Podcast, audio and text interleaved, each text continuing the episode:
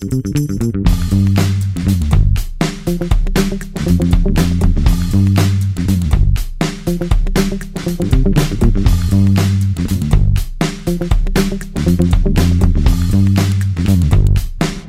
bem-vindo ao Nota 20, programa sobre educação da Rádio Observador, em parceria com a Iniciativa Educação. Olá, professor Nuno Crato. Viva, como está? Professor, está a começar o ano letivo mais estranho dos últimos tempos. No programa desta semana vamos tratar de uma questão que se vai colocar, ou já se colocou, a muitos pais. Qual a melhor idade para uma criança começar o percurso escolar? 5 ou 6 anos? Já vamos ouvir quem sabe do assunto, é a nossa convidada, a professora Ana Balcão Reis, mas antes, professor, vamos ao resultado da sondagem uh, que colocámos na rede social Twitter.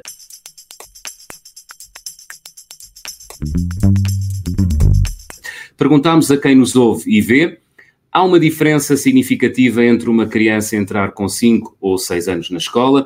As opções de resposta eram sim, pela sua maturidade, depende da criança, e 75% das pessoas responderam depende da criança. Ficou surpreendido com as respostas, professor?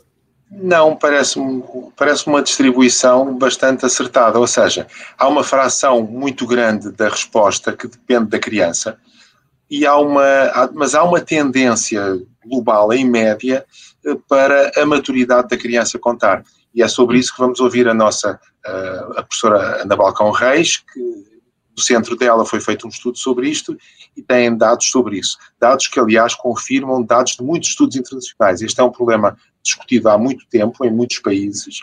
O consenso vai no sentido de, bem, eu deixo isso agora para, para a professora Ana Balcão Reis que é a nossa convidada. A professora Ana Balcão Reis é professora da Universidade Nova SBE, coordenadora do Centro de Investigação em Economia da Educação, da Educação, centro que acaba de produzir um estudo sobre esta temática. A professora Ana Balcão Reis acredita que a educação é uma forma de combater a pobreza, daí o interesse e dedicação a esta temática. Professora, bem-vinda. Boa tarde. Professora, antes de irmos à questão que nos junta aqui, ou seja, os alunos uh, condicionais, deixe-me só explicar a quem nos ouve e quem nos vê o que é um aluno condicional. Portanto, são as crianças que completam os 6 anos de idade entre o dia 16 de setembro e uh, 31 de dezembro e por isso podem entrar nesse ano na escola ou aguardar mais uh, um ano. E professora Ana Balcão Reis, o que lhe pergunto é, faz diferença entrar aos 5 ou já com os 6 anos feitos? Faz diferença? Ok, nós, como não estava a dizer, o que nós já fizemos foi olhar, usar os dados que finalmente estão disponíveis para o sistema de ensino português para estudar isso para o caso português. Já há estudos internacionais para muitos países e países tão diferentes como Estados Unidos, Japão, Chile, México, Alemanha, Polónia, quer dizer, há uma grande variedade de estudos e todos apontam para um benefício de entrar na escola mais tarde, mais velho portanto, com mais maturidade. Portanto, em termos médios, em termos daquilo que os dados estatísticos nos mostram, parece haver realmente um, benefício em adiar a entrada na escola. Isto aparece em todos os estudos internacionais como um efeito positivo nos resultados escolares ao fim do ensino primário, nos primeiros anos de escola, mas que também permanece mais tarde, até ao fim do secundário embora aí os resultados já não sejam tão óbvios ou tão claros, tão coincidentes em todos os países. Já, já, vamos analisar essa progressividade eh, ao longo do tempo no percurso académico das crianças que entram aos 5 ou aos 6. Eu só gostava de perceber, neste estudo, uh, que variáveis é que tiveram em conta? Ok, no caso português, nós, como digo, isto é um dado estatístico, portanto usamos os dados que temos disponíveis. Uhum. Olhamos para o impacto de entrar um ano mais tarde na escola e, e vimos o impacto dessa entrada mais tarde nos exames, nos nas notas dos exames de quarto ano, sexto ano, nono ano, e aí tivemos sempre que entrar mais tarde, em média, melhora os resultados, e depois olhámos também para resultados um bocadinho mais tarde, olhámos para a, a escolha entre ensino profissional e ensino académico, via académica, na, no ensino secundário, e olhamos para a média no fim do ensino secundário, portanto, a nota de, candidatura ao ensino superior, e aí continua a haver um efeito positivo em termos estatísticos de entrar mais tarde, mas o efeito já é mais pequenino. Portanto, o, ao longo do tempo, o efeito tende a diminuir. Continua a existir, mas tende a diminuir. O que é habitual em educação, não é? Há muitas questões em que isso acontece, que é o impacto imediato é importante, mas depois, ao longo dos anos, vai-se esbatendo. Mas isto é muito importante, julgo eu, nós, nós temos em conta, porque também há coisas que são o contrário, que têm um impacto imediato e depois esse impacto desaparece por completo e às vezes até se torna uhum. negativo. Há programas que se lançam e que parece que estão a resultar, mas passados uns anos vê-se que não serviram para nada e que foram, foram uma perda de tempo. Enfim, mas este parece, esta questão parece que não. Mas isso significa isso é a questão genérica, é em média, não é assim? Exatamente. Os resultados que nós temos são os dados para a distribuição. E você estava-se a falar da, da resposta à, à sondagem. Eu penso que é verdade que haverá sempre depois um efeito individual de cada criança, do nível de maturidade que tem. E até nisso é interessante o sistema de ensino português, o permitir que entre 16 de setembro e 31 de dezembro uh, haja uma decisão tomada pelos pais, em conjunto com a escola, também depende de haver ou não haver lugar na escola, mas uhum. o poder ser tomada esta decisão olhando para as características específicas da criança, penso que é uma característica interessante do nosso sistema, que, pode, que permite, se calhar, ter em conta que, em média, é melhor entrar mais tarde, mas pesar isso também com as características da criança. Uhum. Portanto, o que nos está a dizer é que, de acordo com os dados recolhidos uh, e de acordo com a ciência realizada sobre esta realidade, uh, as crianças que entram mais tarde têm probabilidades de ter um melhor percurso académico do que as, do que as crianças que entram mais Exatamente. Cedo. Tendem a ter melhores resultados. Eu falei dos resultados nos exames, já agora não falei, também tendem a ter menor taxa de retenção. Portanto, a probabilidade de virem a ficar retidos também é menor. Um efeito, mais uma vez, um efeito mais forte na primária, portanto, nos primeiros quatro anos em realidade, forte, e depois um efeito mais pequenino quando olhamos até ao nono ano. Portanto, a Mas, coisa vai-se diluindo, vai -se diluindo com o tempo. Exato. O meio ajuda, é um, um meio socioeconómico da família e da criança, ajuda e pesa. Uh, okay. o, meio socioeconómico, o meio socioeconómico ajuda sempre nos resultados escolares. E, portanto, crianças que vêm de meios socioeconómicos mais favoráveis ou com pais com maior nível de educação tenderão a, tendem sempre, isso aparece sempre nos dados estatísticos, a ter melhores resultados escolares. Em no média, entanto, é sempre, é? em média, em média, isto é, em média. Eu, eu sublinho sempre isto, é, eu é peço verdade. desculpa de estar a interromper, sublinho sempre isto pelo seguinte, porque não é uma fatalidade. Hum. Não é uma fatalidade, ou seja, e, e, o papel da escola é esse mesmo, é que os jovens que à partida têm, têm condições mais desfavorecidas possam, eh, através da escola, igualar os outros e chegar a patamares de, de, conhecimento e de formação muito elevados. Por isso é que a escola deve ser exigente. Mas peço desculpa pela minha interrupção. O que é importante é que a escola consiga ter esse papel. É? Exatamente. É? O, o, que eu, mas de qualquer forma, voltando ao tema, o que eu estava a dizer é, apesar disso continuar a ser verdade em termos médios, o que para o problema específico que, que este nosso trabalho olha, que é qual, vale ou não vale a pena, em média, para a maior parte dos casos, adiar a entrada. Isto é verdade, quer para crianças de meios socioeconómicos mais desfavorecidos, quer para crianças de meios socioeconómicos mais favorecidos. Há uma pequenina diferença que, que diz que talvez seja ainda mais verdade para meios socioeconómicos mais favorecidos, mas o efeito existe para todas as crianças. Oh, Nós, oh, Ana, não, eu gostava de fazer só uma pergunta uh, que é a seguinte: isto é com microdados, ou seja, não é com médias. Não. É possível ter dados anonimizados, como é evidente, mas é possível ter dados do aluno, portanto, saber é sobre esse aluno qual é o seu, o, sua situação socioeconómica, da origem, qual é o seu. Se, se, a que hora, com que idade entrou na escola, que notas teve nos exames, quando havia exames do quarto e do sexto, etc, etc. É assim, Exato. não é? A razão pela qual. Nós... Essa conclusão era muito difícil de tirar, não é? Exatamente. A razão pela qual conseguimos dizer que esta, estar muito convencidos da conclusão a que chegámos é exatamente porque nós conseguimos individualmente, uhum. graças aos dados que a DGEC disponibilizou nos últimos anos, conseguimos individualmente seguir cada aluno e individualmente controlar para ter em conta qual é que é a educação dos pais daquele aluno, qual é que é o seu nível socioeconómico, se recebe apoio social escolar ou não.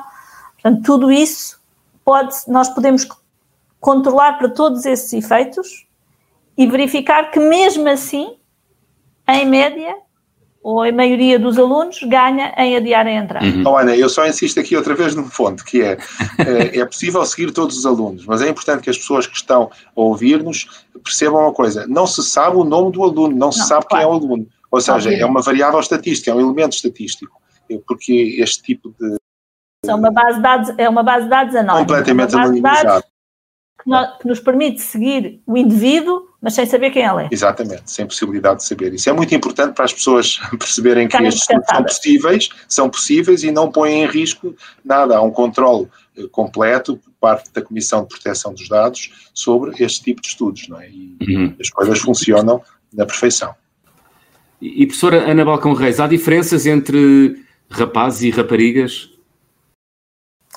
O que nós temos é que em todos os, para todos os alunos, todos os casos que podemos estudar, rapazes, raparigas, pais mais educados, pais menos educados, etc., temos sempre um efeito positivo de adiar a entrada na escola. O efeito médio é sempre esse. Depois temos pequenas diferenças, temos que para os rapazes o ganho é ligeiramente superior em língua portuguesa, nos exames de língua portuguesa, e para as raparigas o, o benefício é ligeiramente superior no em matemática. Portanto, as uhum. raparigas, em matemática, as raparigas ganham um bocadinho mais do que os rapazes, em português, os rapazes ganham um bocadinho mais do que as raparigas. Mas o benefício é sempre, o efeito é sempre o benefício de adiar a entrada. E isto confirma o que já se, muitos outros países sabia, não é? Só que aqui eh, há um seguimento do, do jovem, portanto, há, há aqui também esta, estas conclusões que é, são novas, julgo eu, não é? Tem, tem ou pelo menos eh, não são tão consensuais. Há alguns estudos que conseguem olhar para o que é que se passa mais tarde, até a entrada na faculdade, mas com resultados menos consensuais entre os vários estudos, entre os vários países. Uhum. No nosso caso, é muito claro que o efeito se mantém até ao fim do ensino secundário, embora vá diminuindo em tamanho, não é? Em dimensão do efeito. Pois era, era isso que eu ia perguntar. Desculpe, professor, uh, só pegando não, aqui ia... da professora Ana Balcão Reis. Claro, claro. Há já falámos aqui várias vezes da, da, da, dessa, dessa progressividade, ou seja, as crianças quando são quando entram com os 5 anos, eh, nota-se a diferença em relação a, a, aos, aos restantes alunos, o fosse é maior no início, depois ele vai se esbatendo. Há algum ponto na curva onde se nota é aqui que há aqui uma espécie de turning point? Nós, nós não temos dados que permitam ver hum. isso, não é? Porque o que nós conseguimos olhar é para, como eu disse, nós olhamos para as variáveis que temos. E o que nós temos é alguns pontos em que conseguimos olhar. Os pontos em que conseguimos olhar são o que é que se passa no fim do primeiro ciclo, no fim do segundo, no fim do terceiro e nos anos em que há exames, não é? Porque, Sim. na verdade, eh, quando eu falo dos efeitos no quarto ano, este efeito no quarto ano nós só conseguimos olhar para aquele grupo de alunos que fez exames no quarto ano, não é? Uh, portanto, para cada grupo de alunos nós olhamos para as variáveis que temos. Uhum. Aqueles que fizeram exames de quarto ano, olhamos para os exames de quarto ano, os que fizeram exame de sexto, olhamos para os exames de sexto. Não temos base, quase nenhum alunos, ou são pelo menos muito poucos, os que tenham feito exames de quarto, sexto e nono. E, portanto, olhar propriamente para a evolução é mais difícil. O que conseguimos uhum. é, fazendo uma média para todos, perceber que os efeitos são mais fortes no início e mais pequenos mais à frente. No fim do percurso escolar. Professor, rouba o tempo. Não, eu estava aqui, eu estava a pensar que há aqui um tema interessante também, que é a descontinuidade eh, no fim do ano letivo. Ou seja, a maioria destes estudos, pelo que eu conheço, mas a nossa convidada explicará melhor, eh, compara os jovens que fazem anos em fins de dezembro com os jovens que fazem anos em princípio de janeiro, e em que uns entram e outros não entram. E, como é evidente, a sua maturidade é, é, praticamente idêntica, não é? Fazer anos em fins de dezembro, fazer anos no janeiro seguinte é praticamente idêntica. Mas depois, há uns que entraram na escola nesse ano e outros que entram no ano seguinte. Portanto, é, um, é um, uma questão clássica, chama-se isto uh, uma descontinuidade na regressão. É uma questão clássica porque permite olhar para jovens que são praticamente idênticos em tudo, exceto no facto de terem entrado na escola ou não. É uma espécie de substituto de uma experiência natural, em laboratório, nós pomos este reagente e não pomos aquele. Aqui é quase a mesma coisa, só que não somos nós que estamos a pôr, é o jovem que entrou ou que não entrou como se fosse eh, uma experiência é. natural. E isso é um ponto relevante, porque nós não estamos a olhar, por, pronto, quando nós falamos dos condicionais em Portugal, nós na verdade não estamos a olhar para os alunos que fizeram anos em 16 de setembro, estamos a olhar por aquilo que, estavam, que não estava a dizer, aproveitamos a descontinuidade nos dados para ter aqui algo que é realmente comparável. São os tais, o grupo de alunos que faz anos a 31 de dezembro, ou quase a 31 de dezembro, ali no fim de dezembro, com o grupo de alunos que faz anos no início de janeiro. E se nós olharmos para estes dois grupos, não há razão para eles serem diferentes. São, são parecidos em tudo, exceto no facto que, por, por acaso, alguns nasceram já em janeiro e, por causa disso, tendem a começar um ano mais tarde. Uhum. E é isso que nós aproveitamos para conseguir ver qual é que é realmente o impacto de começar um ano, a escola já com mais um ano de idade e, portanto, com um bocadinho mais de maturidade. E, Aproveitamos esta descontinuidade nos dados que nos permite ter um contrafactual que é realmente comparável. É? Temos alunos que entraram mais cedo e, entramos mais, e outros que entraram mais tarde, mas que são iguais em tudo, exceto nisso. Uhum. Esta linguagem do contrafactual é uma linguagem muito típica dos economistas e econometristas, sobretudo na educação, que é, que é interessante porque o, é aquilo que eu estava há bocado a explicar, mas que a nossa convidada pode explicar melhor, que é nós em química pomos um reagente e não pomos um reagente, e portanto temos um contrafactual experimental, ou seja, sabemos que aqui pusemos este reagente e aqui não pusemos, e portanto vamos comparar como é que as duas coisas eh, funcionam em educação, em estudos sociais em geral, procura-se também um contrafactual, que é uma espécie de substituto para a experiência. E aqui é, esse contrafactual é uma amostra que é em tudo idêntica à primeira, exceto num fator. Isso é, é, é muito interessante, é uma técnica uh, relativamente nova. Quando eu estou a falar relativamente nova, estou a falar de se calhar de 20, 30 anos ou 40. Sim mas enfim, é, é algo que o século passado não se conhecia e que nos estudos sociológicos ao princípio não se sabia, não é? E que agora é um instrumento poderoso para funcionar aqui, para tirar conclusões.